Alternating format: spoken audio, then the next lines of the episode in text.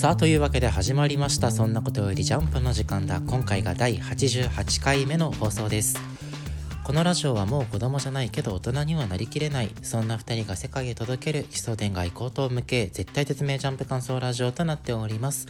お相手は私太田とそして私田中でお送りいたします。さあ今週の「ジャンプ」は2021年第16号テレビアニメ第5期放送開始記念の「僕のヒーローアカデミア」が表紙関東からです。というわけで88時間目末広がりということで末広がりずはい、はい、演技がいいわけでございますがそんなことよりジャンプの時間だ。今週もアンケートの発表に参りましょう。どうぞそれでは私太田から1位は僕のヒーローアカデミア2位がアンデッド・アンラック3位は高校生家族です。はい、えー、私田中の今週の1位は同じく僕のヒーローアカデミア。そして2位呪術廻戦3位逃げ上手の若君となっております。というわけで今週も作品数が多いのでじゃんじゃん参りましょう。どうぞ。はいじゃあまず1作目。来週からタイトルが「僕」に変わります。僕のヒーローアカデミア。はいうん。まあ文句なしですわな。そうだね。まあ1位間違いないわな。うん。濃い濃い回だったね、ね、結構ねその、ね、まあだってまずえっとジーニストとかがホークスに「ワン・フォー・オール」のことを喋るんだって、はいはいはい。そこで最初まずびっくりしたし、うんまあ、言わなければいけないみたいな話は先週なってたけどね。そうだね、うん、であ記者会見までするんだとも思ったし。でさらに場面が学校に転換してえそんなとこまで？というまだびっくりがね。なわけだけど。まあ記者会見よねまずね。うん記者会見これ熱いね。なんかあのエンデバーのスキャンダルが公になった時あのダビがダビダンスしながら、こうとうとうとね、楽しそうに語っててあれも名シーンだったけどあの時になんか俺ちょっと話したような気がするんだけど、なんかあのエンデバーの謝罪会見展開来たら笑っちゃうなとか言ってたのよ確か。面白いなとか。悪いこと言ってたね。そう思ってたけど今週のねこのエンデバー謝罪会見を見てねそれどころじゃなくなった。なんかもう過去の俺を引っ叩きたいなと思ったよ。え笑っちゃわなかった？ちゃんと。笑っちゃわなかった。もうね100点やろ。ほら現実世界で考えてみ？古くは。あのね兵庫県か兵なんか兵庫しか知らんけどあの野々村誠議員の謝罪会見のもっと古いと千葉吉兆とかもあったよね。ダメ社会会見。千葉吉兆あったね、うん、ダメ社会会見がこういろいろある中でよ。今週のエンデバ、完璧じゃない？このさ「真実です。お詫びの申し上げようもございません」って俺たちが謝罪会見を見る上で一番聞きたい言葉じゃない？まあこれ言うの多分相当な勇気が実際はいる言葉だと思うんだけどねもうどうせ黒なんだから、この「真実です」っていう言葉をね言ってもらえるともう覚悟を決めざるを得んわけよこっちとしても。であれだね今までメンヘラおじさんだったエンデバーがさこうやってまっすぐな目で「あのお詫びの申し上げようもございません」罪認めた上であのとうとうと自分の家族の過去を語ったということでさ一皮むけたというかヒーローとしてさワンランク上に上がってるよね。もう弱みを失って。むしろその分こう社会に返さなきゃって思ってるより強い男になって帰ってきたわけだよ。そうそうそうそうそう。でこのね女性記者みたいな方が自分の経験をもとに球団をするというシーンなんだけど。まあなんか嫌なリアリティあるよね。これねそうまあその現実と違う違うというかまあ現実であんまり見ないなと思うのはそのまさにこの女性記者が当事者だっていうことかな。まあそうだね。失言とか面白い絵が撮りたいからこういうわざと煽るような言い方をするっていうのじゃなくてこの記者は記者で、まあ、本心から言ってるんだろうなっていうのはまあ感じるけどね。まあ、実は俺はこういうマスコミを路悪的に書くというか、うんうんうん、あの理性を損ねてて理性を保ってなくて感情的になって、うん、であの理性的な主人公たちに対してこう悪者に仕立て上げられる描写ってあんまり好きじゃなくてだって本当のマスコミの人たちはほんすごくすごく素晴らしい職業だと思うし、マスゴミっていうこうちょっと揶揄するような言い方もあんまり好きじゃないんだけど、ただそれをもってしても今週のこの女性記者のあのセリフっていうのはすごく漫画的な表現としては、うん。エンデバーのそれが今エンデバーにできる償いですっていうセリフを導くためにこれ以上なくあのうんぴったりくるピースなんだよね。マスゴミとして100マスゴミとして描いてないっていうのはまあ堀越先生の良さではあるかもしれない、うまいところだね。そうそうそう。で何よりよ。避難も不安も私だけに向けてほしい。これから命を張る者たちに。ではなくみんなで俺を見ていてくれ。もうさナンバーワンヒーローやろ。ここね言ってるもう本当ウィットネスミーだよね。そう。うん俺を見てくれ。これね多分みんな言ってるけど福岡編のミロヤとエンデバー大ファンのミロヤくんと対になってるのがまたかっこいいよいやね美しいね。美しいよ。みんなで俺を見ててくれ。そう。でその次のページにさこう何鎧武者とかがヒーロー電撃引退とかっていうのが出てる中でこのふるいにかけられたヒーローたちがそれぞれじくじたる思いを抱えながらそれでも再起しようとしてめちゃくちゃかっこいいよね。うんかっこいいね。う。ん。ミルコとかね腕なくなっちゃってたわけだけどそれでもうん。また立ち上がろうとして。最終決戦に参戦来てしてくれそうな気配あるし。マウントレディも思うところがある顔して、相沢先生固めないし森林カムイもなんかなんかしてるよ。うん。髪の毛伸びちゃってね。うんいやーなんかそのヒーローがふるいにかけられたっていうのは本当にまさにその通りで、ただ今回の回を通してさなんか本当のヒーロー像っていうのが一つ見えたというかね。そうだね。この漫画で伝えたいヒーロー像っていうのがね。そうそう。今まで例えばステイン編で描かれたのが、うん。まあ、本当に本当のヒーローは失われたっていう話がうん。今まで作品の中で出てきたことがあって、そのテーマ自体は最近はそんなに触れられてはなかったんだけど、うん。まあ、今回こうやってボロボロの状況でまた人々に求められなくなっても決して折れずに立ち上がる人たちがうん。まあ本当のヒーローなんじゃないでしょうかって思ったわけよ。思ったわけか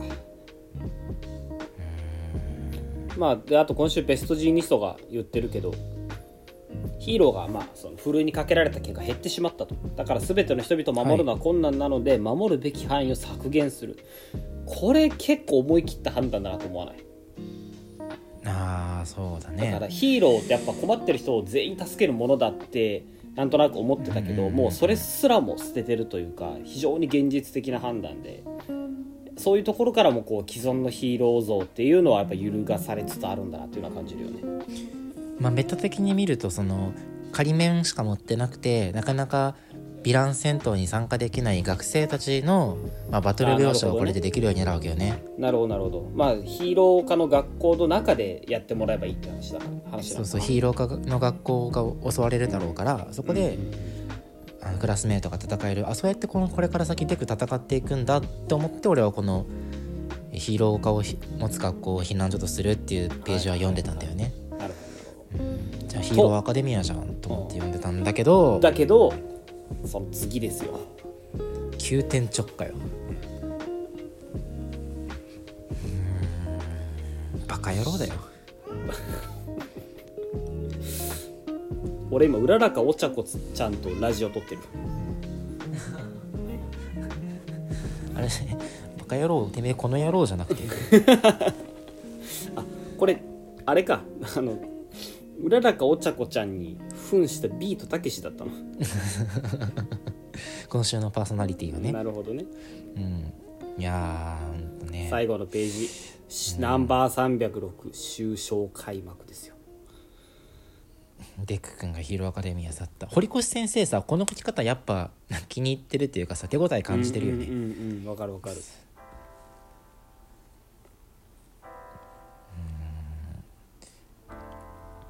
なんかキャラ変わったなって。キャラ変わったなと思ったけどこのでっけえヴィランっていうふうにこうなんていうのかな、うん。ぶっきらぼうに言ってる感じを見てそう思ったでしょ、でもこれ、第1話のデクの一番最初のセリフと一緒なのよああそうなんだ。そうそうそあうそうなんだ。あ言ってた言ってた。あの第1話でか。あのマウントレディと戦ってるあそうそうそうそうそうそうそう。を見てデクがでも口調自体は全然違くて、あの今回みたいにボソッとつぶやく感じのでっけえヴィランじゃなくてこうヴィランでかいヴィランと戦うマウントレディを見てこうなんていうのかな。ワクワクしてるという感じのでっけえヴィランっていう感じの言い方なのよ。でそこもね今週対比になってるセット対比というか、まあ、セルフオマージュ。うまいなうん。そう。同じセリフでも書き方によってこう変わってくるんだっていう。なるほどね。まあ、ジャンプ人気漫画ではさ時間が飛んで成長した主人公たちによって新書開幕が行われるみたいなってよくあるじゃん「まあ、ワンピースとかうんナルトとかさ、うんうんだからそれで言えば今週もこう今週というかヒロアカもまあ様式美といえば様式美なんだけどやっぱ気になるのがお前が言ってるようにこうどことなく闇落ちしてるようにも見えるとか不穏さが漂ってるところだよね。デクにねそうなの闇落ち感があるのよ。言ってしまえばさこれあれでしょ？イリーガルなヒーローでしょ？そうだからデクってだって仮面しか取ってないしそうそうそうそうそう。ちゃんと卒業してないからね。非合法ななね。あー自警団ビジラン、まあ、ビジランテとしてになるのかどうかわかんないんだけど。うんポジションとしてはね。そう。まあでも仮面しか取ってない上にね言ってるようにデク君はヒーローアカデミーを去ってるわけだから、やっぱこの構図見て思い出すのは今週またこれも話したけどステイン編なんだよね。ああなるほどね。ステイン編の最初ってさステインがまさにこういう高層ビルの上に立ってて、はいはい世の中のヒーロー腐りきってるって言ってたじゃんはいはいはい。であのあとことあるごとに刑務所でつながれてるステインが描かれてきたんだけどうん。今回さ刑務所からさたくさんのヴィランが解き放たれてるじゃん。うんうんうんステインもね出てると思うのよ。そう。てか出てたでしょ。あ出てたっけ、そうなるとさここで、まあ、その非合法ヒーローとなったデクとステイン共闘しそうじゃない、いやありあると思うねその展開。あるよねうん。ステインは決してその混沌そうなのよ。そうなのよ。あのステインって別に社会を破壊したいとかそのぶっ壊したいとかじゃなくて、ただただその自らの信えー念オールマイト以外のそのエセヒーローが気に食わなくてそういう活動家だったんだよね、うん。市民運動家でさ。うん。でそれが今回あのデクがこうやってこれからプロヒーローじゃないけどん。ヴィランに立ち向かうっていう決心をした時にきっとねステインはその心意気に胸を打たれるものがあると思うね なるほどね。なるとあーそれも熱いよね。かつての敵と共闘するっていうジャンプ様式美。様式美。だけど様式美としてのその展開ってさ敵が改心して味方側に来ましたっていう感じじゃん。そうだね今回もしそういう展開になるのであればどっちかっていうと逆というかデクがこう思いを固めた結果ステイン側に寄っちゃうみたいなそういう感じになりそうで不穏だなと。そこがまあ堀堀越先生らしいというか陰キャらしい展開ではある。よね着地点はさでもさ僕が最高のヒーローになるまでの物語なわけやけん。ここが一やっぱ最回一終的には旦そこまで沈んでる状態だとしてここからうんさらにライジングしていかなきゃいけないのよ。ライジングしていくと思うよ。していくかな？いや全然 このまま悪に対する、まあ、言ってしまえばダークヒーローとしてとはならん気がするけどね。なんかそので意外とうん。爆豪とかがさ、あそう。あーなるほどね。めちゃくちゃメイン回ヒーローのメイン街道をガンガン進んでいってナンバーワンヒーローとかなる一方で、デクがダークヒーローとしてゴッサムシティを闇から支えるみたいになるのかな？でゴッサムシティで言えばそのアメコミ好きな人は気づいてるらしいけどこのシーンってバットマンのオマージュらしいのね。ああそうなんだ。へバットマンでこういう講座よくあるらしくて。えそうそうそう。バットマンあれ笑っちゃうんだよな映画で見ると あのめちゃめちゃ眉間にしわ寄ってるマスクと あの低いしゃがれ声に。ムキムキのおじさんなだけだからね。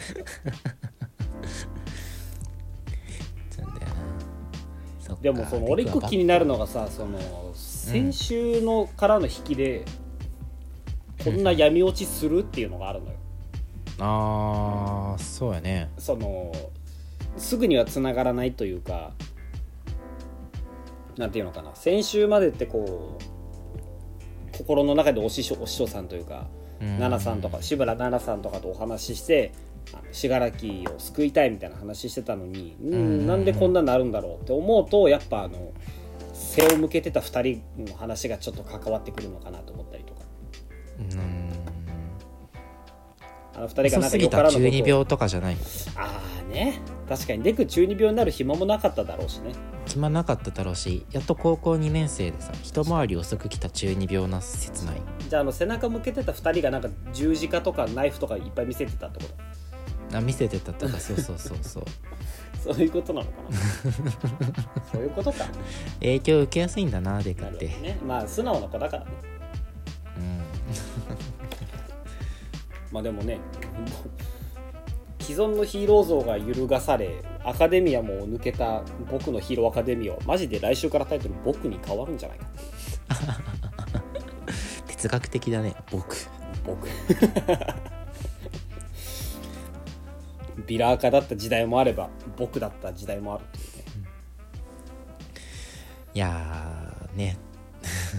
いやでもこっからさ。アアカデミア要素がどうなるのかわけわからんし。でも抜けたヒロアアカデミアを抜けたデクがまたヒロヒロアカデミアに戻ってくると思うのよ。再入学というか。ああ最終的に、そね、の時に、うん。やっぱりここが僕のヒーローアカデミアだっていうタイトル回収ね。あーなるほどね。焦えな。タイトル回収お前好きだよなタイトル好回収。きなのよね。タイトル回収好きなのよ。タイトル回収って好きじゃん。うんまあそうだねっていうところ。で来週から。僕。候補期待ということで。よろしいでしょうか。じゃあ次の作品どうぞ。はい「ハンターハンター」連載再開？呪術廻戦です。まあ。ハンタだね。これ今ラジオ撮ってるの火曜日だけど月曜日の朝起きてジャンプ読む前にツイッターチラッと見たらトレンドに連載再開ってあってあまた「ハンターハンター」連載再開しないんだなって思った気がするんだけど なんか見たら呪術廻戦の話でどういうことだろうと思って読んでなるほどなと思ったけどまあまあ、まあそろそろでも そうそう。そうだね。そろそろ連載開始してもいい頃ではあるけどね。うーん。ハンターハンターね。まあまあまあ地見てるよね今週の呪術廻戦。まあ、地見てるのは一旦置いておいてまず俺がね言いたいのはねやっぱおっこつ先輩よ。味方やったわけやけど。いやこれ俺言ってたじゃん。俺。言聞いっててたラジオ何回か忘れたけど。いやこうやって敵っぽく出てるけど結局乙骨は実は敵じゃなかったっていう展開になるというかなってほしいみたいな話してたんだけど。まあやっぱりそうだったね。でもやっぱ味方だったらめちゃくちゃ嬉しいわこれなんかさいやーよよくない読み方だと思うんだけどさうなんだろう。この冷たいさユージを見る冷たい顔からのへなへなよかったこの即落ち2コマさん、うん、女どもイチコロでしょ。よくない読み方してるね。ない読み方してるわ。うん女どもとかもう言っちゃって。なんかなんかねえ五条先生五条線に味しめたんかな？五女線。まあなるほどね。もしかしてゲゲは。劇はね。でも劇が五女線に味しめてるのはまあそうなんじゃない？間違いないよね、まあそれは間違いないよ。ちょっとこれ狙いすぎではとは思うけどそれぐらい分かりやすく今週のあの乙骨は魅力的だったよ。魅力的よやっぱ だって呪術廻戦読んでる人って漏れなく全員呪術高専読んでるじゃん。読んでるね。もうこれはね事実なのよ。読んでない人間はおらんのよね。アニメから入った人も呪術漫画読んだことない人も呪術高専だけは読んだことあるんだけど。うん。やっぱあの呪術高専を読んでさ乙骨に思い入れがないわけがないじゃないそうなのよね。乙骨にはもう味方であってほしい。そうそうそう。でこんな美味しいみんな思って乙読んでたよ。骨っていうキャラクターをただ敵として消費するのマジでもったいねえなと思ってたんだけどまあうん。それはそれで魅力的な展開なんだよ。斜め上というか斜め下というかあそんな出方するんだ。だだってその渋谷事変で乙骨先輩が助けに来るって大方の予想だったのに終わった後虎杖の死刑死刑執行人になるっていうのでうわマジかと思ったところでも心のどこかで乙骨先輩味方になってほしいというのはあったわけじゃない。うん。まさかね本当にその通りになるとは思わなくてお本当に嬉しい。そうね。あのあと伏黒も出てきてさ、うんうん。まあ、今までそのお兄ちゃんと伊田裕二が2人で、ね潜伏してたのがようやくなんかまた呪術廻戦いつもの呪術廻戦に戻ってきた感じはあるよね、はいはいはいはい高専メンバー揃ってきて、うん。高専戻るぞっつったりとかさ。うんうん。あとまあこの2人が乙骨伏黒2人が味方っていうのも安心感感じるんだけど、うあるあるある。だからこいつらなんか倫理観はいかれてるよね。倫理観はいかれてるよ。乙骨先輩もさいやその いくら反転術式が使える。その性のエネルギーをそのまま外にアウトプットできるからって躊躇なく心臓一突きできるのやばすぎるでしょそんな。仮にも助けたい相手をそねうそう。だから乙骨先輩の考え方ってあれと一緒なのよ。あの大丈夫だドラゴンボールで生き返ると一緒なのよ。ねああなるほ本当に。どしあの虎杖が言う通り虎杖はもうそろそろ処刑した方がええよ。ほんまにそうやこんな。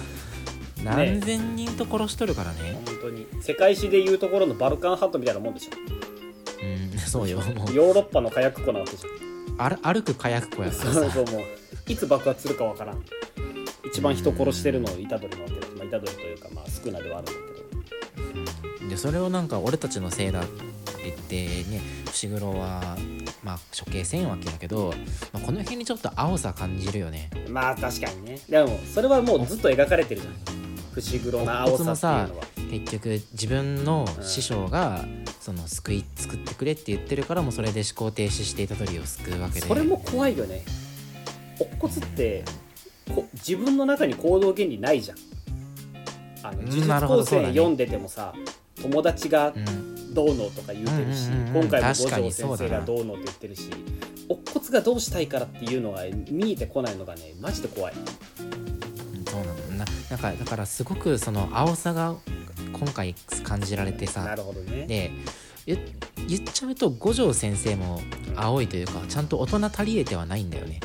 五条先生のリスクマネジメントって自分ありきで考えてたからまあまあ。結局その呪術高専のお偉方から疎まれて当然なのよ。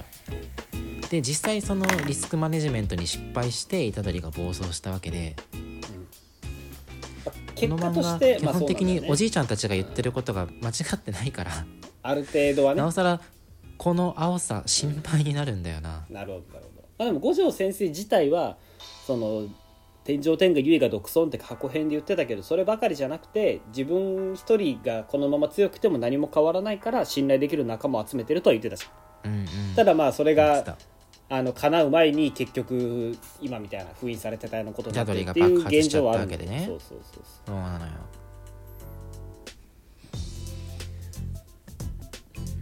まあっていうところでね。そう。極戦みたいなところあるね。う極戦ってそんな話だったっけ？極戦はそうでしょ。あの 極戦は未熟なヤンキーが未熟な倫理観でそれを仲間由紀恵がまあまあ。またなんかあーなるほどね。あの法外な手段で解決するという。ま ああれはまた平成初期の倫理観だからさ。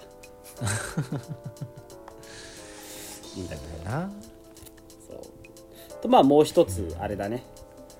虎杖の両親出生の秘密問題。これよ。これこれこれ。これよ今週の肝は。なるほど。というと。父親母親初出でさ。うんであのー長宗が言うてたよ虎杖、うん。お前の父親も頭に縫い目がなかったかと、うん。父親の縫い頭には縫い目はなかったけど母親の頭には縫い目があったわけよね。これツイッターでメロンパンナちゃんって呼ばれててちょっと笑ってしまったわ。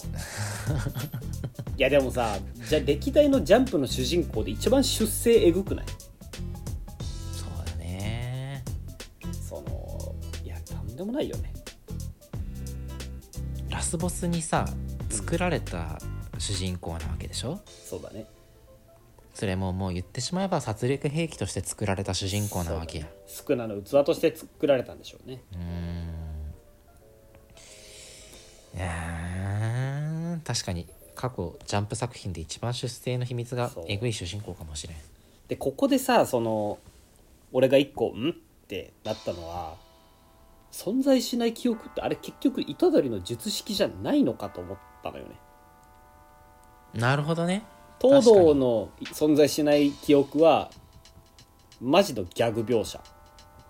うん。で長宗の存在しない記憶はマジの兄弟だったからっていう。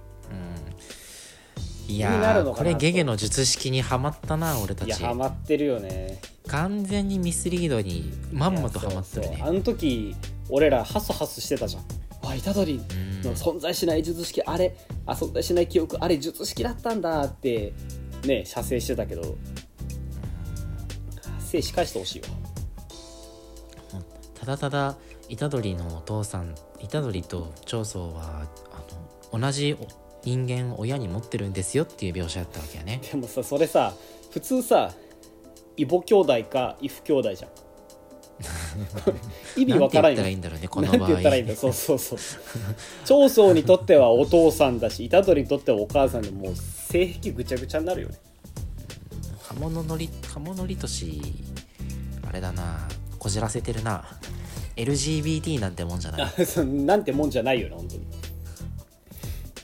なんかよく言うじゃん。結局男なんて出産の痛みわからねえんだからみたいなさよくある話あるけど。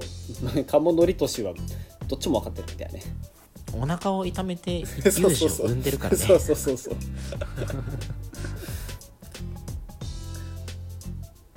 でもここやっぱ結構謎が多いなと思ってさ、うん。そのじいちゃんがどういう気持ちで喋ってんのかなっていうのがちょっといまいちつかめないのよねお前が子供を欲しがっていたことも香りのとの間にそれが叶わなかったことも知ってる。だが香りが死んだのはに続く言葉って何なんだろうと思って。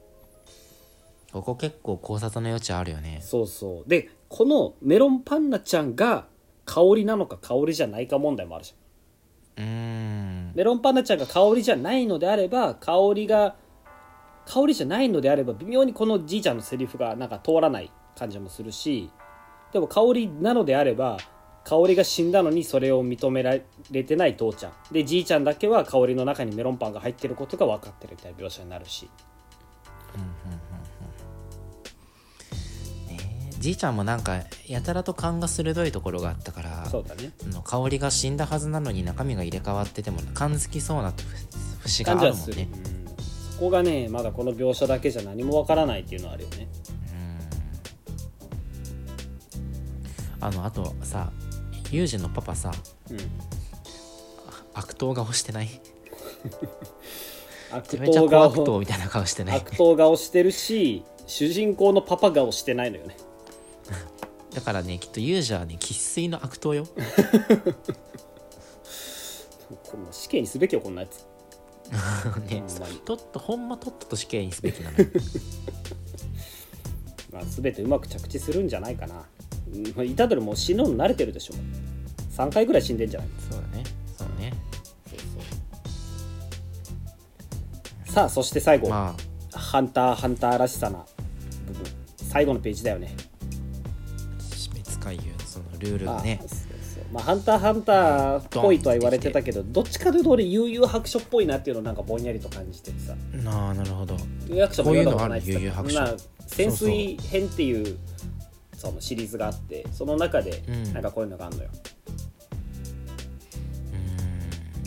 こういうなんか点数制みたいな。まあ、点数制度だからテリトリーって言葉が出てきたりなんかこうルールが決められてる中でこういろいろやるみたいな話があるから、まあ、ハンターハンターで言うのであれば選挙編って感じかな。うんなるほど、あね、のハンター10か条がどうのこうのとかさとかあとヒソカ対クロロとかもまあちょっとこんなところあるけど。いやーめちゃめちゃ楽しみだわ死滅回遊死滅回遊自体はあの何だったかな。なんか実際なる言葉でなんか冷たいところにいる魚とか暖かいところにいる魚が、うんあの海流に乗っちゃった結果本来生息してない温度帯の海に行っちゃってそのまま死んじゃうみたいな、うんそういう現象らしいんだけどね。それがどうここに絡んでくるのかっていうのはあるよね、うん。俺はパッと見で不安を感じたけどね。あそう。その心は。呪術廻戦まあその救済もつ何回かあったしそして今いっぱいいっぱいなところがあるんだけど、このルールを設けると今度そのルールとの整合性にさ縛られんかなっていう。なるほどね、結局その「ハンターハンター」とかもこういうルール設けてうまくやれてるのはたびたび救済してるからじゃない？うん、じっくり考える時間十る分に練り上げるそう時間があってこそのうん。こういうルールものだと思うのよね。まあ、パッと見でそこ文字がたくさん出てくるからうわって思うだけでよくよく読んでいくと別にそんなに複雑なルールいでもないんだけどこれでなんかそのパッと見だとわからないルールの裏を書くとかし始めるとちょっとどうなんだろうな。っていうのと肝はでもあれだよね。ああ何何？いやそのこれ死別回遊のルール読んで思ったのがそのクリア条件って何なんだろうなっていうのがあって。あなるほど、うん。クリア条件。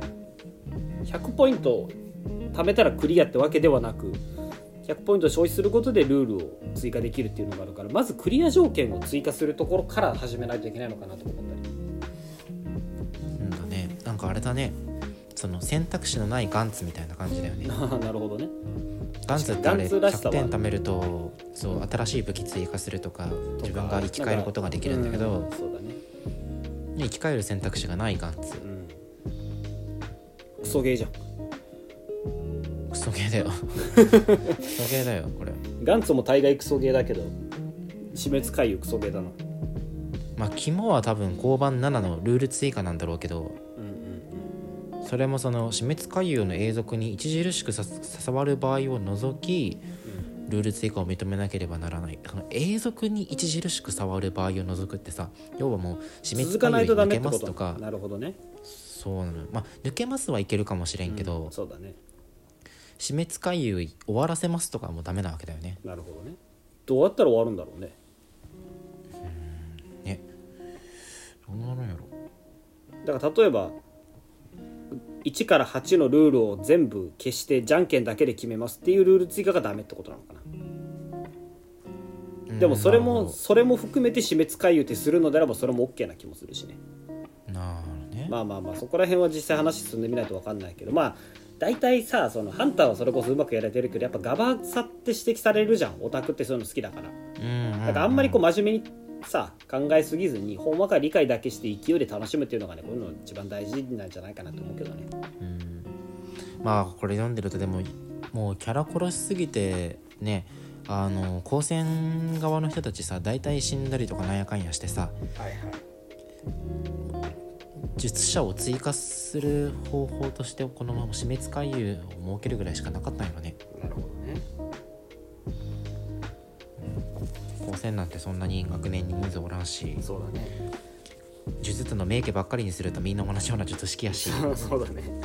赤血操術かあの投射情報しかなくなるからねそうなのよなるともう死滅回遊でもして今まで一般人だったやつらに術式埋め込むでもしないと漫画が成り立たないっていうところもあるんだろうね。なるほどね。まあゲゲが言うことには呪術廻戦には3つの山場があってうち1つが渋谷事変だったと。ってなるとこの死滅回遊がに2つ目の山場になりそうなんだけどこれ俺予想していい？うんぞ。3つ目の2つ目の山場がこの死滅回遊。で3つ目の山場は同じようにまあデスゲームなり何なりが始まるのよ。うん。そのデスゲームのタイトルが「呪術廻戦」なんだよね。ずっと言うてるやん。タイトル回収の話。だってタイトル回収したら名作じゃん。だねというかそのなんていうのかな。あのなんでその漫画はこのタイトルなんだっていうのが明らかになる瞬間っての気持ちよくない,、はいはいはい。ドラゴンボールだってドラゴンボール集める話だしワンピースだってワンピース見つける話じゃん。じゃあもうナルトとかお前もう第1話読んだ時点で名作になることが分かってたナルトはねまあまあまあまあ。だって東京忍びスクワットとかなんかいまいち東京でもスクワットでもなさそうだったじゃん。忍びっぽいだけ。忍びなのかも怪しいしな。そうね。いやー確かにでも最後に呪術廻戦って見たい気はするよ。でしょ？だ最後に呪術廻戦って見たいし最後にこれが僕のヒーローアカデミアだって言ってほしいでしょ。うん見たい見たい。それは見たいよ。これはオタクの願望なだけだから さあというわけでだいぶ1と2で話しすぎた感じもするけどいや今週面白かったもんねジャンプね。いやそうなのよ。ジャンプ全体的に面白いからね。ちょっと今週は長丁場になるけど。できるだけサクサクねはい。次に進みましょうかね、はい。では次は、え3作品目でエモーショナルエモーショナル。論理を読み解き心を震わせろ。アンデッド・アンラックはい。でら。アンデラうん実は先週先々週くらいからも入れたかったんよね。いやまあ言うておもろいよ、うんずっとおもろい。入れたかったんやけどもうちょっとあの他にも入れたい漫画ある中でとうとう我慢できなくなって今週入れちゃいました。なるほどね。アンデラいやジュイスとビリーのコンビいいよねこの。なんかそのなんていうんだろうブリーチの時も思ったけどさなんかよく知らんやつがラスボスって出てきてもはあってなるじゃん。そのアイゼンとかさ、うんうんうんアイゼンが裏切りましたって言われても俺当時もうそんなやついたっけと思ってたのよ。うんうんうん。でビリーもう全然今までキャラが立ってないただのグラサンの男がラスボスですって言われても、お前なんってなったんだけどやっぱここに来てビリーがマジで引き立ってるなって思うようになってきてさ。いいよね。うん。なんだろうちょっと物悲しさがあるんだよね。うんうん初めから裏切るつもりだったって言ってるけどさ、うん。その後思い返してるこのユニオンでの思い出がさ全部なんか微笑ましいのよ。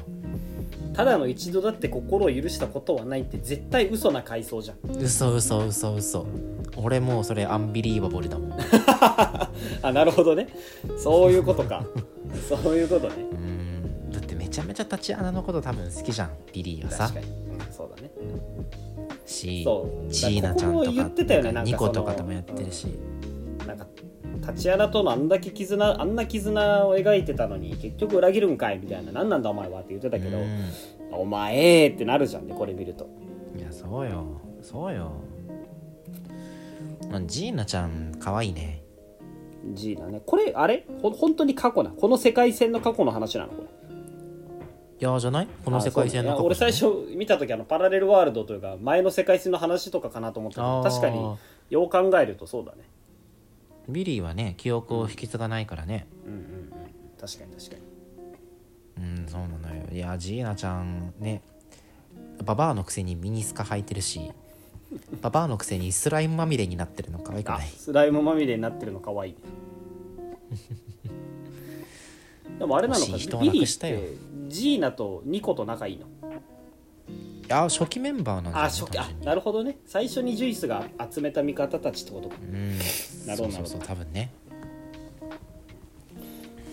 まあなんかおもろいなっていうのはずっと思うけどやっぱ俺ちょっともうもはや理解できなくなりつつあってさ。はあはあはあはなんか今週エモい話じゃん。それは分かんのよ。あうんなんか雰囲気で、ねエモい話なの分かるけ道をど違えた二人がねそうそうそうそう。でアンジャスティスがどうのこうのみたいなのって何って思ってさ。どうどういうことなの？これお俺以外のみんな理解できてるの？それともまだ情報がその俺俺も含めてみんなに開示されてなくてみんな同じ気持ちなのかそれとも俺だけがいまいち理解しきれてないのかっていうのすらちょっとよく分かってないんだけどアンジャスティスを使ったはずなのになぜか発動しなかったとかなぜお前はアンジャスティスを使わないんだみたいなところ、ね、そうそうそうそうそうそこがなんか雰囲気でしか分かってないんだけど。アンジャスティスの能力っていうのはまずね。なんだっけ？まずアンジャスティスは、うん。その相手の考え相手が思ってる正義に反する行動をさせるんだよね。うんうん。だから今週あのジュイスがビリーにアンジャスティスを使うとうんビリーは自分が正義だと思ってる行動の反対のことをしちゃうわけでつまり、まあ、自分とか仲間に向けて攻撃をしなきゃいけないのよ。本来はね。その本来は。ビリーは自分のやってることが正しい。正しいと思ってジュイスに対して本当に敵対心を持って円卓メンバーを裏悪いやつらジュイスは敵だって思ってたらそうそうそうそうそういう動きになるはずなんだけど、そうはならずえジュイスの攻撃あービリーの攻撃がジュイスに通った。っうん。ていうことはビリーにとっての正義はやっぱりユニオンなわけだよね。なるほどね。ジュイスたちの道こそがビリーにとっての正義なの。だからあなるほど、自分の正義に反したことをうん、自覚した上でビリーは動いてるじゃあアンジャスティスは発動した上でこうなってるってことか。のそうなのそうかそうかなるほどなるほど。は発動しなかったんだ。なんでだってことではないのか。うん、発動しなかったわけではない。発動した上であっそうかそうかそうか。言ってるもんね。て言っあそうユジュイスが言ってるからね。おそらく発動はしてるはず。なるほど。で、まあ、じゃあビリーがなんで正義に、自分の正義に反してることをしてるのかもわからないから置いといてうん。今度そのビリーがじゃあコピー能力者なのにアンジャスティスを使って、えージュイスに反反撃しなかった理由うんなんだけどこれは手を抜いたわけじゃなくてうん。そのジュイスがビリーを信じてるから使えなかったらしい。ジュイスがビリーを信じてるから使えなかった。なるほどね。はい、敵が自分のことを信じてるとその能力をコピーできないっていうことでうん。ビリーのアンビリーバブルの能力、アンビリーブかアンビリーバブルの能力はあまあおそらくだけど、ーなるほど。まあ自分のことを信じてない否定者の能力をコピーするとか。あアンビリバブルの発動条件の話を言ってんのかこれ。そうそうそうあそう。ーアンジャスティスの発動条件じゃなくてね。うん。ああなるほどね。えアンジャスアンビリバブルの発動条件は公にされてた？いやまだされてないあまだされそれもまあ予想なのか。そうそうそう。予想これは予想。なるほどね。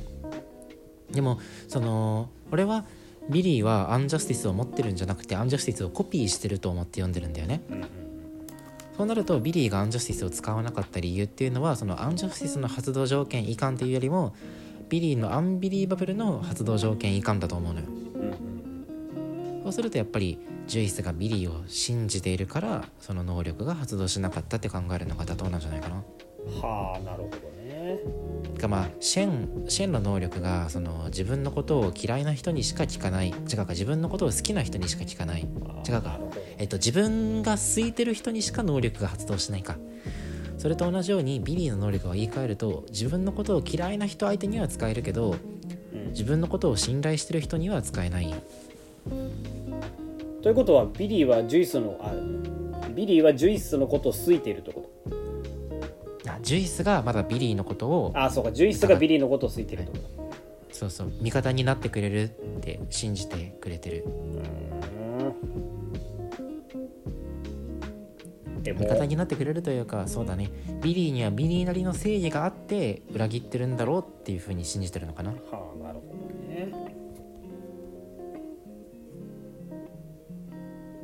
なるほど。いやでも複雑だよね。いや説明されてやっと分かったよ、そうどちらにせよあのー解説はされてないしうん、コピー能力がなくなってるじわけではないと思うのよ。実際そのアンデッドの能力はつ引き続いててそのおかげでスポイルに侵されてるのに死んでどないからね。これはそのアンディにはまだ信じられてないからうん。だと思うんだけど、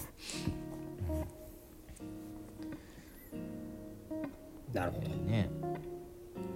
なんか俺ちょっと思ったのがその内容に直接関わることじゃないんだけどなんか絵うまくなってない？えうまくなった。なんかうまくなっちょっとあのトリコみたいなバタ臭さが今まであったけどなんか最近垢抜けてきた感あるよね、うん。ビリーもちゃんとイケメンだしなんか今週のジュイスすげえ綺麗だなと思っていやジュイスの絵がとにかくうまくなってるね、ねえうまくなってるよね。男か女かすら今までよく分かってなかったけど。うん、なんかなんかアンディとかフーコとか、かやっぱ初期初期キャラだけあって、うん。あんまりデザインが洗練されてる気はしないんだけど、うん、ビリー11あたりどんどん綺麗になっていくから。でも今週の最後のページのフーコめっちゃかっこよくない？マジで主人公の顔してるじゃん。はあ作風変わった？アンビリーバブルだね。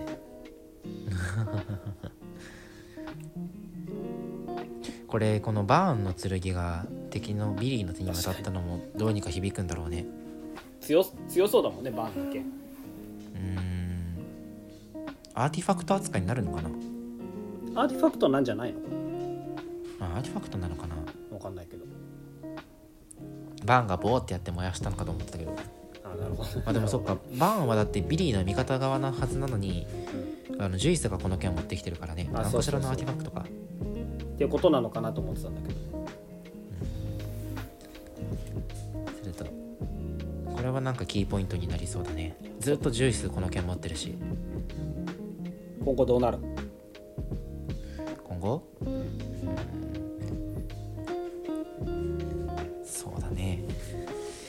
不運を奪うつもりだったビリーがフーコに童貞を奪われます。次の作品に参りましょう。松井先生の防御力に感服です。逃げ上手の若君あ防御力って何？防御力って。あの見てない。最近ツイッターでちょっと話題になってたんだけどうんあの松井先生の漫画講座っていうのがちょっとバズってたのよ。まあそのいあツイッターやってるの？松井先生。や違う違う。ジャンプ編集部が松井先生とか稲垣先生とかあと誰がいたかな。なんかあと誰か有名なせん著名な先生方に漫画の書くコツみたいな。漫画って結局正解がないから売れてる作家たちが何を考えて書いてるのかっていうものをみんなに伝えてこう漫画書くのに役立つねみたいな講座を今開いてるらしいのよ。でそれのあの限定版文字起こしみたいなのが主演者で上げててその中で松井先生の回があったのね。はいはいそうでそれによると松井先生が漫画家の卵に伝えたいのは防御力を身につけることだと。でここでいう防御力が何かっていうと例えば野球で例えるとバッティングって天性のセンスだけど守備力っていうのは練習すればするだけ上手くなるって言われるじゃない。うんうん。それも漫画と同じように言えることで例えば派手な画面構成とかとてつもない画力とか魅力的なストーリー展開とかっていうのは言ってしまえば攻撃力だと。ある程度練習で、うん。あの上手くなることはできるけどそれでも4割ぐらい。基本は才能。そうそうそう。基本は才能。センスとかがやっぱある程度ものを言う部分はどうしても創作物である以上あるそれに対して防御力っていうのはあのなんていうのかな読み手にストレスを与えない力みたいな。あーっていうことはその構図だったりとか。うん、えっとね漫画の面白さ松井先生のそうそう、松井先生の思う漫画の面白さっていうのは読むことによって得られる快楽引く読むことによって得られるストレスらしいのよ。うーんでその値が大きければ大きいほどわざわざ金を使ってまで読みたい漫画っていうのになっていく。なるほど。あそう考えると、そうそうそう。そう考えるとセンスがある程度ものを言う攻撃力をを上げるんじゃなくて防御力っていうとか上げてストレスをできるだけ下げることの方があの大事なんだよっていうのを伝えたい。じゃあその防御力って具体的に何なのかっていうと例えば画面構成あのできるだけねやっぱね兼ねるってことが大事らしいのよね。うーん。例えばセリフ回し一つとってもその文字数が多くなるとそれだけ読むの疲れちゃうから僕と君っていうセリフじゃなくて我々っていうセリフにするとうーん。1文字減らせるじゃん。とかそういうとかね。そうそう画面構成もそうだよね。あのできるだけ1ページで複数のことを伝える。そうするとあの今週読んだ時濃いなと思う読後感みたいなのが得られるらしいのこれはある画面構成とかそうそうセリフの配置。であとギャグとかもあれば楽しそうだなっていうのは伝わるけど多すぎてもダメだから、まあ、ワンポイントワンポイントで使っていくとかね。うん。そういうのが、まあ、要は練習でどうにかなるしあの君たちが漫画を読んで少しでも感じたストレスみたいなものはちゃんとメモしてそれを自分の作品に生かしてください。ね売れてる漫画から売れてるとこを参考にするとパクリになっちゃうけど売れてる漫画というかあの漫画の中漫画を読んで得たマイナスの気持ちっていうのを反面教師にするとそれはパクリにならないからっていうなんかそういうことを言ってる漫画講座っていうのが今無料で公開されてる。のすごいね。そうっていうのをわかりやすいし。そう分かりやすいよね。でそういう漫画講座松井先生の漫画講座を俺は読んだ上で今週この話を読んだ時にああすげえなって思ったのよね。なるほど。まあ金ねまくってるねまず。兼ねてるのよね。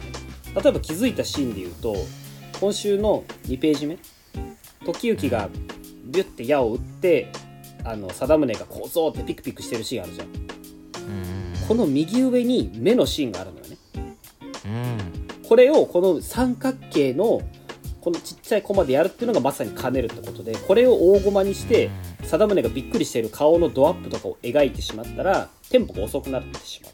兼ねられなくなってしまうっていうからこういう風にキュッて縮めてでもそれでいて説得力のあるものにしたりとか。あとセリフをこうあの左下とか右上とかに寄せすぎるとそこ読まれなくなっちゃうかもしれないからある程度固めておくとかねなんかそういうのとかがすごいあの今週見られてすげえいいなと思った。なるほどそう。であと例えば今週で言うと面白いなそうそうそう。ギャグシーンもさ例えばその貞宗が犬を買収してというか接待用の犬みたいなシーン。ここギャグシーンじゃん。うんうん。でしかも面白いけど、それも1ページで収めたりとかねやりすぎるとくどくなっちゃうから。なるほどそうねそうそう。っていうのを見ると、あやっぱ松井先生ってよく考えてやってるすごい先生だなと思うんだけど松井先生の防御力が高いっていうのはまあよくわからない。でもそれでいてそれだけじゃ収まらない松井先生の凄さっていうのがやっぱ攻撃力もちゃんとあるってことなんだよね。今週で言うと攻撃力はどこなので俺が思う松井先生の攻撃力は矢の速度を視覚的に表現してるシーンなのこれ暗殺教室の時にもなんかこういうそうの好きだったよね。そうそうそう。当時の弓矢の速度は現在より速く反応が良ければ避けることは不可能ではないっていうのを視覚的に分かりやすくするために矢なのに野球ボールとか新幹線とかで表現するってこれはね素晴らしいね。いや新幹線は速いやろうとは思うけど。まあまあまあ。でも160キロから300キロって言葉で言うよりもこうやって視覚的にさやった方がまあ分かりやすいそうだね。でしかも本当に野球ボールとか新幹線投げてるわけじゃないのは当然で読者がそれをよちゃんと読み取ってくれるっていう漫画読みに対する信頼感みたいなのも感じられていいよね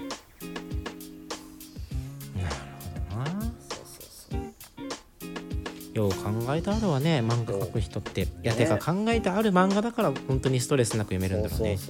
今週だってすげえ良くなかった。俺あのーまずなんだろうこういうさ独自ルールの漫画って読んでて、ま、わけわからんくなるんだよねまあ意外とまあまあある程度ね、などうどういう設定なんだろうとか何が勝ちなんだろうとかうん。あとその設定の説明に終始するあまり盛り上がりに欠けるとかうんうん何やってるか分かりにくいとかね本当ありがちなんだけどうん。先週に引き続き今週もちゃんとそのゲームの流れ流れでどういうルールかをちゃんと説明してくれるしうん。さっき言ってた視覚的表現ももちろん聞いてるしその上でその攻略法の提示からの敵の方が一枚上手だった。最終的に主人公が活路を見出す全部が収まってるのすげえ綺麗だなって。ぎゅうぎゅうに詰めてそれで読みづらくないって本当にすごいことだなと思うね。コマのさ配置が天才的なのよね。そう。でそれも漫画講座で言われてて。あ言われてた。そう。例えばネウロのテーマってあの、うんうん。挑戦的な構図だったらしいのよ。うーん。消失点をずら俺も専門的なこと分かんないけど消失点をずらしたりありえないパースをつけたりっていうのをやってたらしいんだけど全ページそれだったら読みづらさが勝っちゃうから1話につき1ページか2ページ。でそれ以外は全部バストアップとか顔正面顔とかで平坦な画面作りにしてメリハリを逆に効かせるみたいなとやってたらしいんだけど。今週もまさにそんな感じだよね。うーん。時行がその、えー相手の2回目の矢を避けるシーンとかもさうんうんうん。矢の弾道とあの小回りがその形がシンクロしてるんだけどうんうん。これ視線誘導と同時にあの、うん。矢の臨場感増す書き方だし。うん。あとねそうだな。新幹線とかもすごいよね。パースよくついてるし。新幹線もそうだね。うん。そうだな。あとはその貞宗が時行の死角に回ろうとしてそれぞれ馬を走らせてるはい馬これかっこいいね。これそう体くねらせた時行の馬と、それ後ろから迫ってくる貞宗の馬、これもなんだろうほん分かりやすく描こうと思ったら時宗の時行の後ろについてる貞宗を描けばいいんだろうけど、うんうん。この描き方することで時行は必死に避けようとしてるし貞宗は後ろから虎視眈々とぴったりついてきてるっていうのがうん。分かりやすくてこれもやっぱ構図の妙だよね。妙だね。セリフなくてもなんとなくわかるもんねこれ。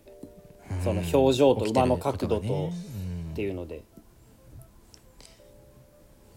いやほんと小回りってセンスいるよね。うんチェーンソーマンとかとはチェーンソーマンもすごい小回りにセンスあると思うんだけど、うんうんうんチェーンソーマンは間がうまくて結構小回り自体は四角く平坦な小回りなんだよね。それとこう松井先生の比べるとやっぱその漫画家それぞれで全然持ち味が違うというか本当に正解のない世界なんだなって思わされるかな。だからこそ集英社がやってるそのいろんな漫画家からメソッドを教えてもらうっていうものの存在意義っていうのもあるんだよね。でごめんもう一個だけ俺言いたいことあるんだけどうん、先週こう弓道警察したじゃない俺やってたね。そうで俺その時あんまり気気づいてなかったんだけどこの貞宗の名字っていうのが小笠原なのよねはいはいはい。俺弓道やってるから分かるんだけど弓道っていろんな流派があるのようん。例えば、まあ、知らないと思うけど壁流。壁流の中にも壁流陰才派とか美州竹林派とかねあったり本田流とかさまざまな流派があるんだけどその中で多分今流派弓道の中で一番人口が多いのが確か小笠原流なのよ。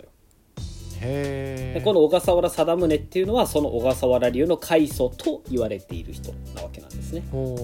まあ、今週もあるようにあの小笠原貞宗が形成した武術の流派は21世紀の現代まで伝わり繁栄しているとなお今週のサブタイトルの「小笠原1333」とかはなんか1333年開業みたいな話？知らん。知らん。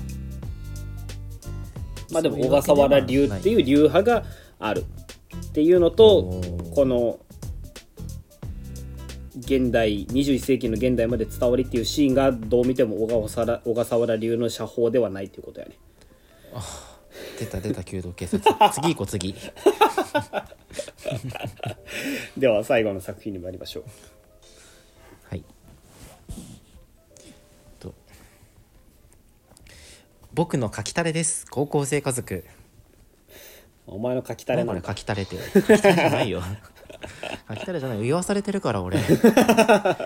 書きたれじゃないよじゃない。いや高校生家族ねびっくりしたよこの掲載順。面白かった。今までさずっと下の方いたのにさ急にめちゃめちゃ上がってきてなんだろう嬉しいと同時に少し寂しい。ななるほどね。難しいオタク心だね。俺だけが分かっていたかったこの面白わさかるわかる。でもこんだけ掲載上上がったのも多分うん。父親のおかげだよ。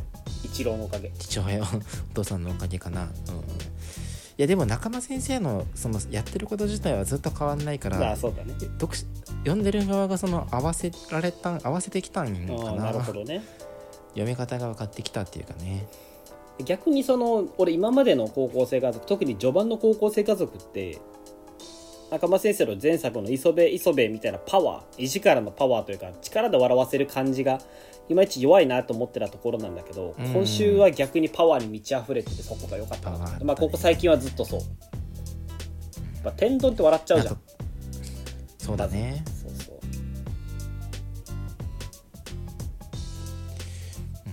竹林がさ、まあ、お母さん欲しいっていうのは全然わかるんだけど、うん。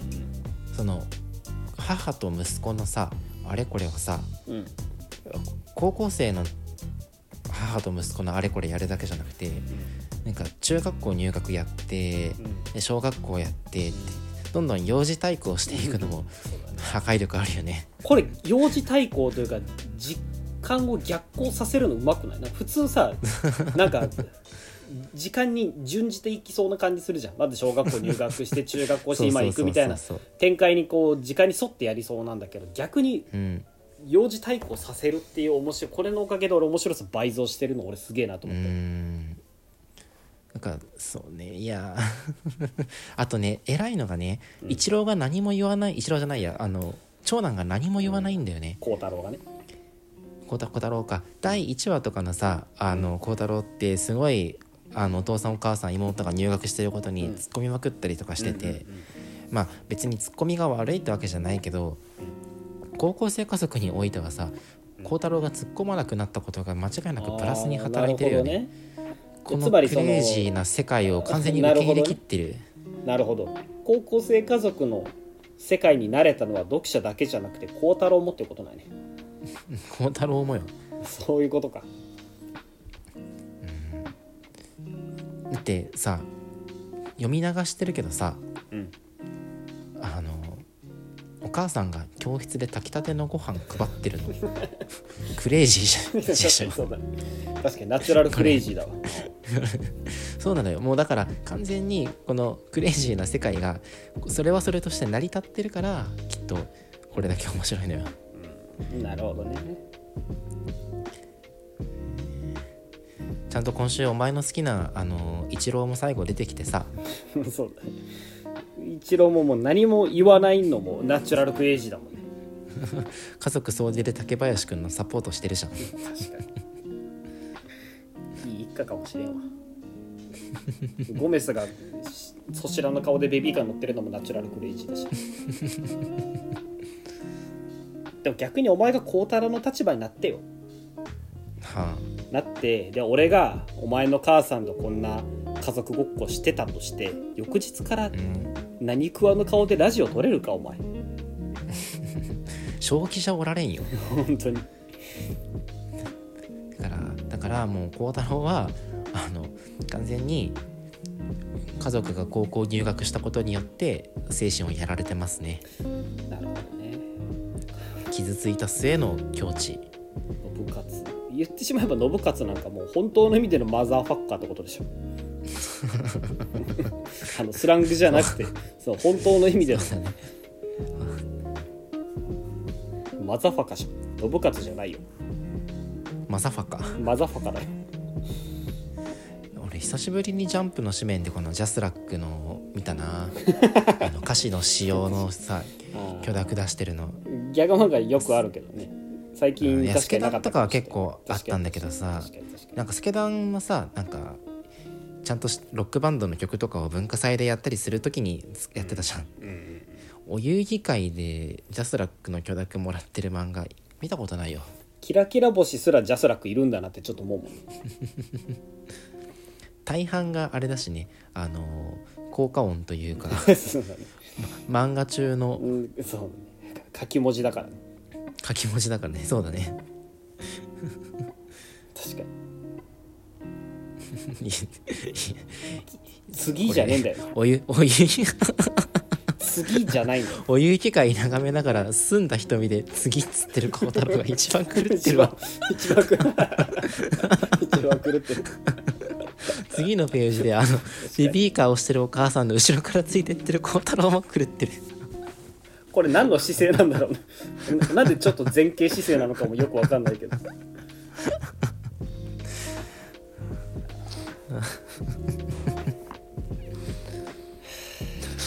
続きそうでよかったね。いやー満足。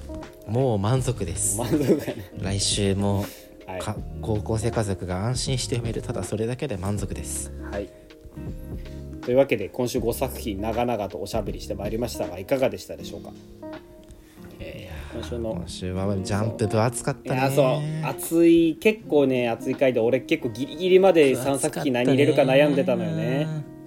ちょっと上の方から喋りたいのさざ雑感ということで喋ってこうよ。ね。ちょっとだけね。じゃあまずドクターストーン。ドクターストーンびっくりしたこれ。ああね。こういう解決の仕方でもなんか化石死にそうじゃない？化石死にそうだしなんならその先空たちも死ぬ前提での今回話し運びだもんね。先空とか化石が死んでも科学は生き絶えないんだっていうっていうことだね。構成で。うんみんな死ぬのか。うん。みんな死ぬのか。やっぱそろそろドクターストーン終わるのか。終わるんじゃないかな。月とか無理でしたって話なんじゃない？うんそうだよね。う んまあ仕方ないか。それはそれとして。ストーンワールドって弱肉強食だから。そうなのよ。そんな少年漫画みたいに都合よくいかないから。アンケート入れてないとこんな雑でいいんかな。知らん。まあまあまあいいや時間が押してるからね。ないからないから。でブラクロも話したい。ブラクロもね。ブラクロめっちゃ面白かったでしょ、面白い。てか先週からすげえ良かったもん。よかったよ。ナハトとモルゲンでね。あのーなんだろう。なモルゲンがそのお兄ちゃんを亡くしたことによってナハトって名乗り始めたのかと思ってたんだよ俺、うん。先週までは。うんうん。今週読んでそのモルゲンを亡くしたことによってナハトがモルゲンに扮してたわけよね。はいはいはいはい。いやーでうーん。 Nacht ってドイツ語で夜なんだけど Morgen ってドイツ語で朝なんだよね。そうなのよ。でその夜と朝をつなぐのが闇っていうのがいいよね。あかっこいいね確かにで今週俺びっくりしたのがさうん。ブラクロにしては階層が長いっていうね。あ 確かに。インスタントか、だいぶ練られてる。十分そうそう十分インスタントなんだけどブラクロにしては長いからよっぽど重要な話なんだなと思って。だって光の魔法騎士ってさこんななんか階層で殺すようなキャラに 本当にそう。当てがっていいのか？主人公側のなんかボスが使っても良さそうじゃん光魔法って。そうだね。あれあの壇上って光魔法じゃないっけ？あ時間魔法だっけ？時間魔法。あれ魔法帝かな？は時間魔法だし、あれは？あの黄金の夜明けもなんか世界樹魔法みたいなあ世界中あそうか。じゃあ光魔法っていないのか。いないのよ。そかそううなのよ。あ光魔法強いて言うならなんかエルフのやつにいたかなああなるほどね。あそうかそうか。エルフのボスが光魔法か。そうか光魔法だった気がする。うん。でも味方サイドにはいないはずよ確かに。な今るほどね。あとあれなんだっけ。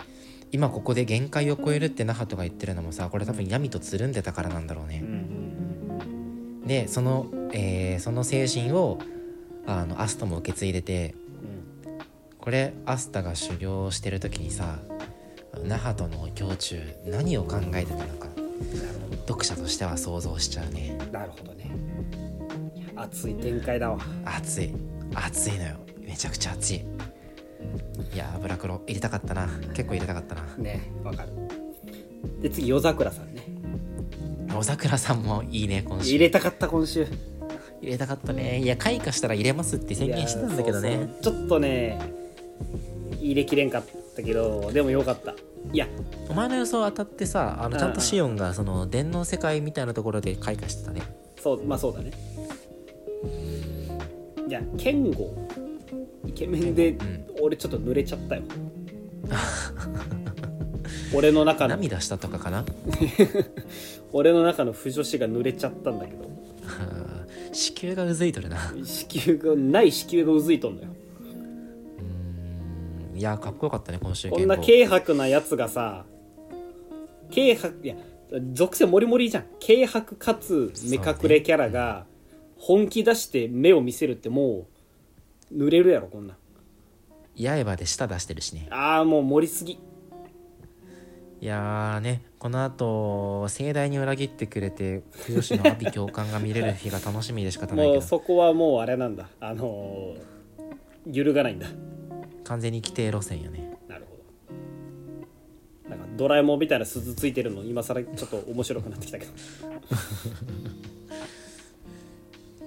とあとはえっとそうだな。坂本もよくない？面白かったなあ坂本面白かったよ坂本もやっぱ最近すげえ来てるな。っていうのはあってうんやっぱ絵うまいしねえうまいし今週みたいにちゃんと日常感入れてそれがコメディとして面白いっていうのは結構貴重だなと思って、ババアがクソ強えのさやっぱ面白いよね。おもろいおもろい。これいつの時代も面白いね。強えババアってこの街いよいよ治安悪いなと思ったけどバスジャック界でも擁護できんぐらいあれだけど。そうねでロボコ。ロロボコもこのモテ杉君の狂いざまはやっぱりより磨きがかかってて面白いよね。なんかモテすぎ君みたいなキャラをこっちに持ってくるのは結構勇気いるなと思ったけどね、まあ確かにね。うん。あの今週結構またパロディーがたくさん散りばめられてて。はいはい。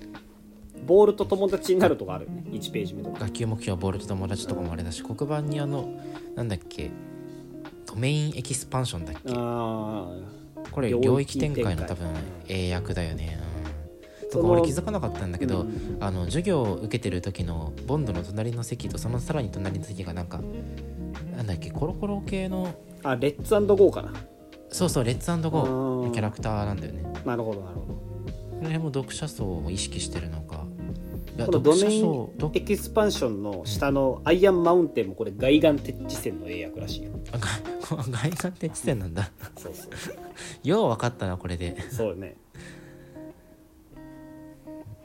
いやただその読者層をそのなんだろう列号のさファン層に当てるには今週も尖ってて好きだよ。うん。僕とロボコわかるモテ杉くんド変態だもん。ねファンも普通に好きそうなキャラだもん。ねそうね。うん。その辺の思い切りの良さも僕あの僕とロボコ好きだね。とあとちょっとはここまでさそのだいぶ褒め調で見てきたんだけど、ちょ一個だけうん 空いてるシーンの話したいの。よ触れちゃうか空いてるしあの完全に終わってない？かストレスが上回ったかな今週の空いてるしは。今週の空いてるし一番おもろいのって2ページ目の1コマ目のなんかホークスみたいな敵がさすがに今は分が悪いぜたったのシーンね。ここめっちゃ面白くない？躍動感のかけらもない何をぼーっと見てるんだろうっていう。なんか先々先週先々週ぐらいからとにかくドタバタしててうん。行き当たりばったり展開だなと思ってたんだけど多分作者的にはすごくこれ練られた展開で、そのちぐはぐ感が、ね、受け付けがたいな。その先週までさ相生さんうん。相生相生りさが犯人を好きになることで、犯人が味方になるっていうのは結構いいさ設定だなと思ったの、うんうん。発想として面白いっていう。まあそもそもその犯人自体に何の思い入れもないし犯人のキャラデザも終わってるからまあこう相殺されてたんだけどうん。今週なんかしし死んだんでしょ？知らんやつが。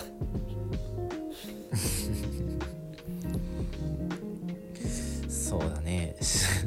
いやこれでもさ俺さ昨今のジャンプのある種犠牲者だと思うのよ。ねというとなんかそうドクターストーンとかさうん。アンデラとかさ展開早いじゃん。でうん。うんね。ンポよく進むのが受けてるっていうのはまあそのお前もよく新年祭来るたびにささあの序盤もたもたしてると終わるよとか言ってるけどそれに当てられて空いてるシーンもギュッと展開を圧縮しようとしてるんじゃないかなっていうのは感じるんだけどただ逆にキャラの掘り下げがなってない状態でこうやってサクサク進められるともう上滑りするだけなんだよねウコンが死んでも何ともないんだよね。これでもサコンが死んでたら俺ちょっとおって思ってたかもしれないあ本当サコンが死んででそれで なるほどね。最後にでも左近の意思を継いだ右近が今まであの相生リサを邪険に扱ってたけどあの相棒とバディものとしてね一緒に頑張っていくみたいな展開ならじゃあもうちょっと読めたかな。なるほどね。じゃあ稲岡和沙先生2択外したってことだ。うん外した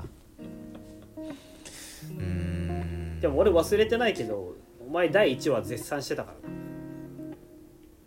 いや今週もちゃんと相生リサちゃん可愛いしあそう。の相生リサ単体のキャラものとして読んだらいいんだけど多分これ相生リサの作画に力入れすぎるあまりちゃんとネーム書いてないよ。なるほどね。あ書きながら話えなんかさ作ってたのか。なこれだけそうでそうなんかその悲壮感を持って亡くなお兄ちゃんが亡くなってるのにさその数ページ後になんか時短だ踏む弟ないなって。俺の兄ちゃんに何してんの？バカバカバカ。まあこれもキャラ立てといえばキャラ立てではあるけど。いくらその後涙流しながら決意を語ったところでさこの描写は厳しいなと。それで言うとお兄ちゃんゃんが死んで木の下で泣くシーンの次のページ隠して事件の幕を降りただから隠してじゃないのよ。くしてじゃないよね。うん。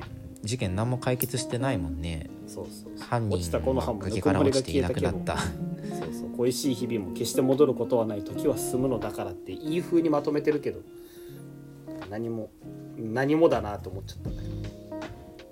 この回この辺通して俺一番好感度高かったキャラクター大平信人だもんな誰だよおひらのことって。いないだろ今週の犯人だよ。この今週の。あハゲの人。ハゲの人だよ。そうお前が何の魅力もないって言ってたこの大平信人がでも一番いいキャラしてたよ。そうなんだ3秒でかけそうなキャラだけど。お母さんデザインこそそうだけどやっぱこうお母さんへの寂しさから事件を起こして主人公によってこう悔い改めるところがあってその後ねより大きな悪に立ち向かう。かっこいいじゃない。相生りさのためにさこのあの茂みの中からこう真犯人につかみかかるところとかす音行機じゃん。今週の大平信人音行機じゃあ稲岡先生は音行機を扱いきれなかったからこんなことになってるってこと？音行機に飲まれてんのよ。あそういうこと？音行機といえばあの 音行機といえば。音行機といえばほの見えだけどどうよこの掲載順は？まあ見えな納得いかんな。まあビルドキングがあるからまだちょっと 心の平穏を保てるところはあるけど。うんだって今週もさこのなんだろう1ページ目第28話雪月風花原作後藤東吾漫画松浦健とこの書き方すごいかっこいいのに。よくあるだろななんでこんな順位低いんだ？いやいやいやいやかっこいいなセンスしか感じんねよ。そう。あのいおりの魅力がないっていうのは今まで散々話したんだけど。でこいつ主人公じゃないでしょそんなざれ言を言ってたやつがおるなんてけしからん。主人公この糸のやつに捕まってんじゃない？あの糸のやつモンスターかっこいいよね。あかっこいい。これはねすげえかっこいいなと思ってやっぱこういう描写はねし。やっぱ松浦先生すごいなと思うよ。うーん画力やっぱ段違いなのよ松浦先生。でじゃあ主人公の魅力がないっていうのは今までまあ言ってたわけだけどその主人公の魅力がなんでないかって、まあ、音響機の力がやばい力っていう割にはどうやばいのかが全く書いてそうそうそうあそう。のなかったんだよね、うん。なんか最後ワンパンで倒すだけというか。そうそうそう。ノーリスクですごい強い最後にちょっと出てくる必殺技ぐらいの扱いでしかなかったのがまあ今週その過去にこんな悲しい出来事があったんですって言って、はいはい。まああのなんだろう。す好きな女が死んだじゃないけどさ音響機のせいで犠牲になった人も過去にいたわけよ。うん。でなんだろう俺アマチュアがこんなこと言うのすごく申し訳ないけどなんだろうい第2話とか第3話とかの冒頭でさいおりがなんかこの雪月風花のことをちょっと夢に見てうなされるみたいな描写とかさなんか音響機によって昔こんな悲しいことがあったんですみたいなことが少し触れられてでもいたら今までのいおりの描写にもこう深みが出てなるほどね。この漫画もっとあと他にあったんじゃないかなと。音響機が諸刃の剣っていうのをもっと丁寧に書いててほしかったというか前振りがもうちょっとあったらよかったのにってことあと今週読んでてお姉ちゃんがさ音響機を使えといおりに指図するわけだけどこれもなんかずっと言ってるよなお姉ちゃん。使わせたがってるじゃん。うんそうそこれさお姉ちゃんが千住童子なんじゃない？う 俺今鳥肌立ったわ。ねえ。うーんえ音千住童子だったらなんで音響機を呼びたがるの？音響機を呼ぶことが、まあ、お姉ちゃんの目的でうん。そのためにお姉ちゃんが千住童子と化して、まあ、招き手をさらったりとかいおりの周りに怪異をもたらしててそうするとそれに対抗するためにいおりは音響機を使わざるを得ないじゃん。いうん。千住童子じゃ敵じゃないってこと？や敵だよ。お姉ちゃんがもう敵。なのよ。お姉ちゃんが敵ってことだよね。でも音響機を呼ぶことがなんであれなの？暴走させたいってこと？いやもうそれはあれじゃない？要はより大きな力をお姉ちゃんが手に入れたいとかじゃない？ああ最終的にってことね。うん世界征服だよゆくゆくはなるほど。そうじゃないとこれだけさ必要に音響機を使えって言わないしこれあのよくある演出なんだけどあの光と影で描写する時にその影側に何だろう影が影の中に立ってる人って大体悪役なんだよね。そうだね。だから心に闇を抱えてる人が影の中に描かれて、今週のお姉ちゃんは顔から上が全部影に隠れてるのよ。うん。あれ？こいつが悪役じゃなかったらもうね俺何を信じたらいいかわからんよ。じゃあ健吾とお姉ちゃんは悪役ってこ健吾とお兄ちゃんは悪役。となるほどね。刃でベロペロってしてるやつも大体悪役やから刃でベロペロっとしてるやつと両目をクロスで隠してるやつは悪役な悪役だから健吾とお姉ちゃんは悪役やね。なるほどね。うんまあ確かにお姉ちゃん初登場時からやたらデザインおどろおどろしかったもん。まあまあ敵っぽい描写あのデザインではあるけど、うん。こんな敵っぽいやつ味方なんだっていう驚きは最初あったけど。うん。なるほどね。でまあそうだねお姉ちゃんラスボスでねうまいこと締めて終わりって感じなのかな？終わるんだ。終わりはするんだね。終わりはする。うん。し。1巻2巻で10万部突破らしいからね。あそう売れてるらしいねやっぱ。そすごい売れれはねてる方だと思うけどね。びっくりした。びっくりしたっていうのもまあ失礼な話ではあるけど売れてんだと思って。それでもこれだけ掲載順厳しいっていうのが、うん。なんとも世知辛いところではありますが。はい